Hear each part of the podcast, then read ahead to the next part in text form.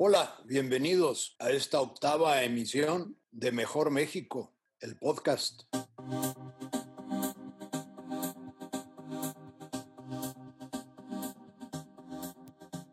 Gracias por su compañía. Estamos hoy con ustedes, Gabriela Santillán, Jorge Mireles y un servidor Enrique Vigil. ¿Sabías que el 9 de diciembre fue el Día Internacional contra la Corrupción? Es importante mantenernos claros e informados sobre este tema para poder accionar de manera positiva y cambiar este problema de dinámica social. El Foro Mundial de Economía compartió algunos mitos sobre la corrupción y su verdad. 1. Los pequeños actos de corrupción no tienen gran impacto económico. Falso. En muchos lugares los pequeños sobornos son necesarios solo para acceder a los servicios públicos. En México, el total por actos de corrupción que se gastó al realizar pagos, trámites o solicitudes de servicios públicos y otros contactos con autoridades fue de 12.770 millones de pesos. Esto es 3.822 pesos por persona. 2. La corrupción no afecta la desigualdad. Esto es falso. 50 billones de dólares salen de África cada año a causa de transacciones corruptas. Este dinero podría ser usado para mejorar la calidad de vida de los africanos, pero esa pérdida solo genera más corrupción y daña la confianza de los ciudadanos. 3. No puedes hacer nada en contra de la corrupción. Falso. Muchas organizaciones ya trabajan para limpiar la corrupción o, como Mejor México, ayudan a concientizar a la gente sobre la importancia de cambiar nuestras acciones y el poder de cada uno para eliminar la corrupción. La campaña de Naciones Unidas llamada Recuperarse con Integridad tiene como objetivo reducir la corrupción durante la pandemia y el Foro Económico Mundial promueve constantemente la transparencia e integridad en todos los países. Hoy tendremos una invitada de lujo que estamos seguros que va a ser del agrado de ustedes y sobre todo del interés de ustedes escucharla, porque es una ciudadana valiosísima. Alexandra Zapata es investigadora y activista fue directora general adjunta del Instituto Mexicano para la Competitividad, IMCO. Participa en diferentes consejos de organizaciones, incluyendo Mejor México y el Consejo de Riesgos Globales del Foro Económico Mundial. Colabora en distintos espacios en medios nacionales e internacionales.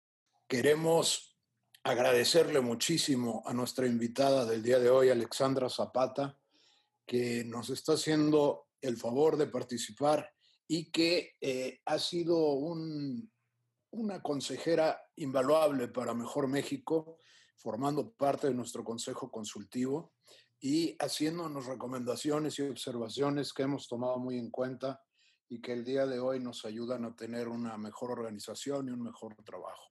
Bienvenida Alexandra, muchísimas gracias. Hola a todos, muchísimas gracias por la invitación. Es un placer y un honor y estoy encantada de estar aquí con ustedes el día de hoy. Alexandra, qué gusto tenerte aquí, de verdad, muchas gracias. Y oye, pues sabemos que has realizado esfuerzos importantes contra la corrupción en México. Eh, ¿Nos podrías contar un poco sobre eso y qué te motivó a hacerlo? Gracias, Gaby. La realidad es que eh, partió porque estoy convencida de que el combate a la desigualdad, y la construcción de un país con más oportunidades para todos parte primero de servicios públicos de calidad. Y es imposible pensar en un sistema educativo de calidad eh, sin asegurarte que los recursos que se están asignando a la educación en nuestro país se usan de manera eficiente.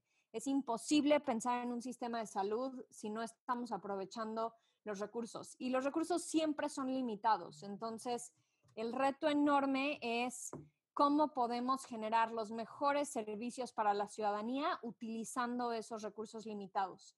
Y el peor enemigo de esa eficiencia presupuestal es precisamente la corrupción. Y por eso eh, creo que esta lucha anticorrupción abraza desde tantas diferentes trincheras, porque por donde empieces a trabajar en lo público, todos los caminos de alguna manera llevan a Roma y Roma es eh, encontrar estas soluciones de largo plazo para que nuestro país empiece a eliminar estos actos y estas tendencias y estos incentivos eh, que tanto daño le han hecho a México y a los mexicanos durante tanto tiempo. En ese sentido, eh, claro, estas actividades, digamos, a largo plazo, ¿cómo se puede coordinar la sociedad civil organizada para lograr el gran cambio y convertir a la corrupción en algo estigmatizado? Mira, Jorge, la realidad es que hay muchos pasos y, tenemos que avanzar por toda en, todas las rutas al mismo tiempo. Un paso importante que tenemos que dar y reconocer es que se necesitan instituciones, procesos, protocolos para generar un cambio. Las buenas intenciones son fundamentales y no quiero minimizar un compromiso porque creo que de ahí parte también eh, un reto enorme desde la ciudadanía y lo que podemos hacer nosotros para contribuir. Eh, pero más allá de buenas intenciones, necesitamos construir el andamiaje institucional que se requiere para que en todas las dependencias, en todos los niveles de gobierno, empecemos a generar los incentivos correctos para nuestros funcionarios públicos y también para los ciudadanos que interactúan eh, con, con la esfera pública y combatir la impunidad. Si no tenemos un combate a la impunidad, si no tenemos sanciones ejemplares que también ayuden a, pintar estos horizontes de incentivos, va a ser muy complicado eh, ver cambios en, eh, en, esta materia. En este aspecto, los cambios que se requieren, si queremos ver un cambio eh, que perdure una administración, dos administraciones, tienen que pasar por instituciones, por el uso de, datos duros, etcétera. Mucho de lo que se ha construido y la intención de la legislación del Sistema Nacional Anticorrupción era precisamente generar instituciones que pudieran utilizar nuevas tecnologías para cruzar y verificar millones de datos en tiempo real. Uno de los retos enormes que tenemos y esto es un reto común para mucho eh, del crimen que sucede a nivel mundial, es que es mucho mejor tener sistemas que ayuden a generar prevención, prácticas preventivas, a que simplemente tengas un sistema casi como el que tenemos hoy, en donde se dan estos abusos y después tenemos que esperar a identificarlos y ojalá a sancionarlos o a recuperar los recursos que se robaron. En un mundo ideal, México tiene un sistema en donde puede cachar algunos de estos actos o, algunas transacciones antes de que sucedan o en, el, o en el momento en el que sucedan. Es decir, cómo podemos generar inteligencia para detectar conflictos de interés antes, posibles conflictos de interés, antes de que se dé el conflicto y que eso se traduzca en un acto de posible eh, corrupción. Y ahí es donde realmente está el cambio y en donde también siento que, puede haber un sentido de avance para toda la ciudadanía. Alexandra, justamente hablando del Sistema Nacional Anticorrupción, hace eh, muy pocos años era una esperanza que buena parte de la ciudadanía eh, vio con muy buenos ojos. Eh, nosotros pues formamos esta asociación y otras personas han formado otras que nos complementamos entre todos, pero vemos estacionado al Sistema Nacional de Corrupción, Anticorrupción, perdón, el otro está muy ágil, pero, pero ¿cómo, cómo, ¿qué podemos hacer? ¿Cómo la ves? Eh, ¿Basta con, con, denunciar, protestar? En fin, ¿qué, qué, qué nos recomendarías a todos los ciudadanos? Sabemos que tenemos un marco legal, sabemos que tenemos que tenemos ya ese Sistema Nacional Anticorrupción, pero no se le dan recursos, no se le da sede, eh, se retrasan los procesos. ¿Cómo la ves? Y comparto en, muchos sentidos tu frustración, Enrique. A veces parece que, que damos un paso para adelante y cinco para atrás em, y, y, que simplemente no vemos avances contundentes. Lo primero que te diría es em, que necesitamos tener más conversaciones al respecto. Yo creo que tenemos que seguir socializando esta idea de que el combate requiere de recursos, requiere de funcionarios capacitados, requiere de eh, sistemas de información que también eh, evidentemente necesitan inversiones tanto a nivel nacional como a nivel estatal. Necesitamos también tener conversaciones e impulsar a los funcionarios públicos que están entrando a, estos nueva, a estas nuevas figuras públicas como los comités eh, ciudadanos dentro del Sistema Nacional Anticorrupción apoyarlos, seguir los pasos de, de, los cambios que están tratando de impulsar en sus entidades y hay otra cosa que también me parece fundamental. Tenemos que tener conversaciones familiares sobre la importancia de que seamos muchos los ciudadanos comprometidos con esta causa, que entramos a trabajar a espacios públicos. Si los ciudadanos que estamos convencidos de que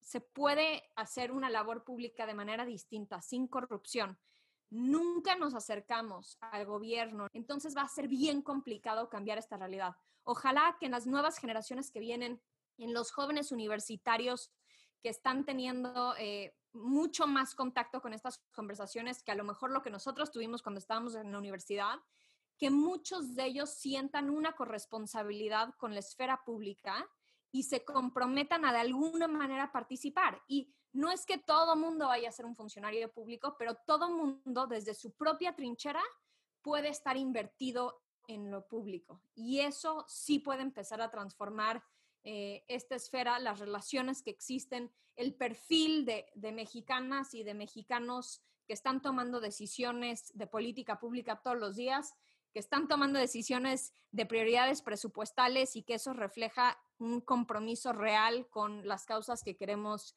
empujar hacia adelante. Muchas gracias. Esa es, me parece una respuesta muy positiva y muy, muy eh, implementable, muy realizable. Eh, creo que tienes toda la razón. Y déjenme decirles una cosa, porque a lo mejor Jorge y Gabriela han han vivido algo similar. Yo me acuerdo cuando tenía conversaciones eh, y de mi de la preparatoria y de la universidad, muy pocos, casi nadie quería entrar a una esfera política. Y desde que lo mencionabas te decían, no, ¿cómo? Ese es un mundo de políticos corruptos. Y esas son las conversaciones que tenemos que empezar a cambiar y ojalá que muchos de nuestros hijos, nuestros compañeros, eh, primos, gente más joven, empiece a cambiar ese chip y diga, yo sí me rifo y le voy a entrar y voy a empezar a, eh, cambiar la reputación también de quienes están dentro. Eso, eso te iba a decir, hay donde trabajar en el servicio público es un honor, es una cosa que se ve muy bien. Por ejemplo, en Chile, hablando de la fuerza de orden pública como los, eh, los carabineros, bueno, se les respeta tremendamente y para las familias es un honor tener un hijo o un sobrino carabinero, un papá carabinero, porque son gente incorruptible, porque son personas que cumplen a la cabalidad, que están súper preparados. Y cuando uno le, está en Chile o, platica con una persona de allá y le, y le cuenta cómo es aquí la cuestión de la policía, pues nos imaginamos al policía que dibujaba Abel Quesada con moscas alrededor, ¿no? En cambio, allá es una figura súper respetada de una imagen pública impecable. Eh, también creo que por ahí podríamos movernos y me parece sensacional tu propuesta de considerar el servicio público como una carrera muy viable y muy importante para los jóvenes y que de esa manera tienen la oportunidad de, de realmente contribuir a la construcción de un país sin corrupción, ¿no? Estoy de acuerdo, me acuerdo de muchas conversaciones que tuvimos también alrededor de la crisis de seguridad pública que estamos viviendo, que tiene muchísimos elementos también de impunidad, de, corrupción, etcétera. Eh, y hablábamos del día en el que todos nosotros eh, que estamos escuchando esta, este podcast queramos que nuestra hija o hijo sea juez, queramos que sea eh, un ministerio público, queramos que sea un policía y que celebremos esas decisiones. Y yo creo que tristemente no estamos ahí todavía, pero sí podemos construir un camino que nos acerca a eh, pues ese escenario en donde tenemos mexicanas y mexicanos extraordinarios en, en posiciones claves para tomar estas decisiones y que eso empiece a cambiar muchísimo tanto la percepción como la realidad. Alexandra, yo tengo una pregunta. ¿Tú crees que el tema de la corrupción se le deba de enseñar a los niños desde chiquitos? O sea, tal vez no tal cual la corrupción, pero sí algún acercamiento. Porque siento que yo no lo tuve, o sea, nos enseñaban valores, honestidad, respeto, integridad, responsabilidad, pero realmente hablar sobre la corrupción, yo creo que ya está muchísimo más grande, como en la prepa. Y creo que sería una buena opción que tuviéramos un acercamiento pues desde un poco más jóvenes. No sé, ¿tú qué piensas? Sin duda, Gaby. Yo creo que ahí el reto es em, generar mucha empatía em, alrededor de, de, cómo vivimos la corrupción desde diferentes posiciones y es muy fácil en una posición de privilegio como la que estamos nosotros cuatro decir, yo nunca voy a participar en un acto de corrupción. Eh, pero si tú estás viviendo con tu familia con, en una situación de muy escasos recursos y la única forma que tienes para acceder a servicios sumamente básicos es con algún tipo de pago, entonces la situación es bien distinta. Y decirle a una mamá que no puede hacer una contribución si eso va a garantizar eh, que su hija o hijo tengan acceso a un medicamento o a un tratamiento médico, cuando esa es su única alternativa, ese escenario es bien distinto a un contrato millonario en donde se están dando mordidas para, generar estas transacciones y para financiar eh, campañas electorales. Los dos son corrupción, sin duda, pero esos dos momentos eh, y, esas em, dos situaciones que están viviendo los ciudadanos involucrados no podrían ser más distintas. Y creo que sí tenemos que reconocer esas diferencias y, cuando hablemos de corrupción y hablemos de un compromiso individual de no participar en estos actos de corrupción, tenemos que entender que, que sí se divide en muchos escenarios diferentes y que desgraciadamente, y esta es la mayor injusticia de todas, quienes más pagan el costo de corrupción en nuestro país son las mexicanas y los mexicanos más pobres eh, y, los más vulnerables eh, de, inicio. Entonces, por ahí hay un reto gigantesco que tenemos que, abordar eh, y, socializar y comunicar de una manera muy sensible y empática. Totalmente de acuerdo, Alexandra. Y creo que sí es importante ese, ese factor que mencionabas de empezar desde casa. Eh, sí, obviamente hay, hay áreas de la, de la, población que son las más afectadas, desgraciadamente, y que tenemos esta virtud, quizá nosotros, de hablar de este momento, eh, de, esta, desde esta zona de privilegio, de poder decir yo no le entro y tengo la posibilidad de, de, hacerlo, pero hablamos quizá de un, de un tianguista que no le queda de otra más que, más que dar una mordida para poder tener ese, ese, puesto y poder cumplir con el sustento de su familia.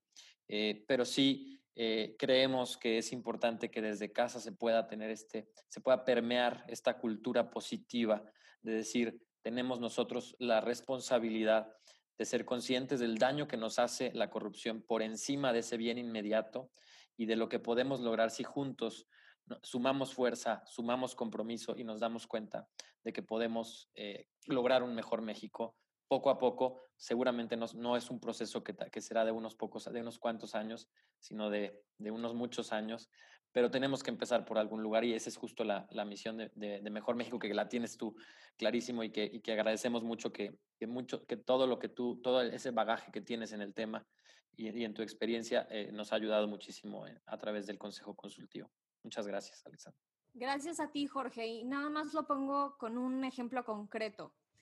Eh, hace muy poco escuchamos una noticia aquí en la Ciudad de México de un padre de familia a quien le asesinaron sus dos hijos menores de edad porque no pagó un derecho de piso que le estaban pidiendo. Y en este caso, no me puedo imaginar la situación por la que está viviendo, pasando la familia y, y, es muy difícil para mí ponerme en sus zapatos y pensar en, en qué hubiera hecho. Yo creo que cuando está la vida de, nuestra familia, de nuestros amigos, eh, de vecinos en riesgo, no, eh, la situación es muy distinta y, no podemos, eh, la verdad es que no podemos calificar las decisiones que se toman en ese momento. Yo como, como mamá hubiera hecho lo que sea para proteger a mis hijos, pero eso no cambia que esa persona pueda reconocer la importancia de que esto cambie y que no tenga que volver a enfrentar una decisión como la que tuvo que enfrentar y que pueda estar conectado con sus representantes públicos y que pueda con su voto y con su voz eh, premiar o sancionar a, eh, los funcionarios públicos que están tomando direcciones, eh, decisiones en la dirección correcta o no, y que pueda estar al tanto de quiénes eh, son sus diputados y quiénes son sus senadores y, qué propuestas están haciendo en esta materia y cómo quieren priorizar la lucha anticorrupción y cómo quieren construir eh, un sistema o una policía eh, que pueda garantizar la seguridad pública en nuestro, en nuestro país. Entonces, no, uno no está peleado con el otro y creo que podemos exigirle a los ciudadanos por lo menos esta segunda ruta, estemos involucrados, demos seguimiento a las decisiones que se están tomando, eh, alcemos la voz y, y eso sí lo podemos empezar a socializar, Gaby, desde una edad mucho más temprana que... ¿Qué te parece si hablamos de la ley 3 de 3? Esta, esta, esta, ley que fue resultado de un esfuerzo coordinado de varias organizaciones de la sociedad civil.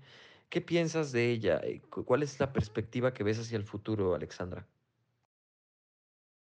Mira, la ley 3 de 3 fue un esfuerzo extraordinario que a mí me emocionó mucho en su capacidad de generar em, un movimiento de muchísimos ciudadanos comprometidos con un proceso legislativo eh, que, no necesariamente se había visto antes. Y yo creo que eso es un primer paso increíble en términos de, redactar una ley que se sienta ciudadana con muchísimo apoyo ciudadano, cientos de miles de firmas ciudadanas y, eh, llevar eso al legislativo de nuestro país y empujar una agenda que no surgió de los partidos políticos, sino que surgió genuinamente de la sociedad civil y la ciudadanía.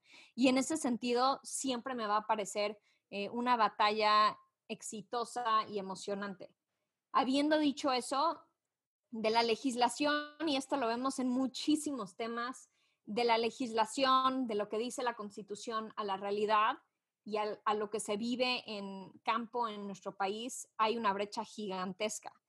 Y como muchos derechos que están en nuestra constitución y en nuestras leyes que no se cumplen en práctica, en esta materia también hay una brecha gigantesca. Y la brecha pasa por recursos que se requieren para hacer realidad estos sistemas, pasa por autonomía de instituciones que no necesariamente se tiene ahorita. Eh, y, yo quiero pensar que poco a poco vamos a avanzar en esa dirección. Eh, en, en, sociedad civil siempre se siente que estás picando piedra eh, y tienes que, juntarte con un grupo de gente optimista que te ayude a, estar optimista en momentos en donde a veces no ves las cosas o el avance como quisieras. Y eso sin duda ha pasado eh, con la lucha anticorrupción y con la ley 3 de 3. Eh, pero estoy optimista de que podamos seguir empujando una agenda institucional en este tema y que en las próximas generaciones de servidores públicos puedan ver el valor que eso tiene para garantizar y, garantizar y también eh, en, el esfuerzo por construir un mejor gobierno, mejores servicios públicos para todos los mexicanos. Magnífico. Pues Alexandra, muchísimas gracias por participar con nosotros. Yo creo que, como siempre, nos dejas retos, pero al mismo tiempo entusiasmo. Y eso te lo debemos de agradecer siempre. Muchísimas gracias. Gracias otra vez por la invitación, por platicar y también eh, por la oportunidad de escucharlos ustedes y pensar en todas estas otras rutas que, que podemos seguir impulsando para, para construir esta realidad que todos queremos y por ser mis compañeros optimistas cuando a veces lo necesito yo también. Entonces, gracias por eso. Les mando un abrazo. Abrazo. Igual, muchísimas gracias.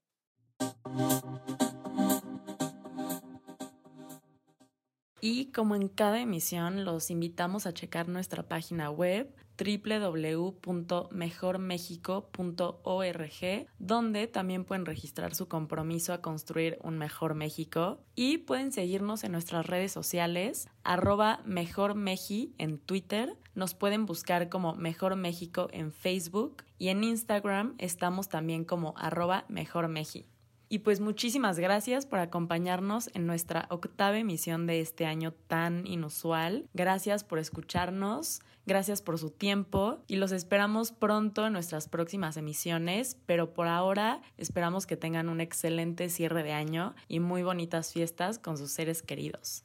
Así es, muchas gracias por formar parte de esta red de ciudadanos comprometidos de Mejor México que buscamos construir un país sin corrupción Seguiremos el próximo año informándoles, siendo esta voz de, eh, de red ciudadana para juntos construir un mejor México. Y bueno, no queda sino agradecerles su compañía, su presencia y su interés a lo largo ya de ocho emisiones de Mejor México, el podcast.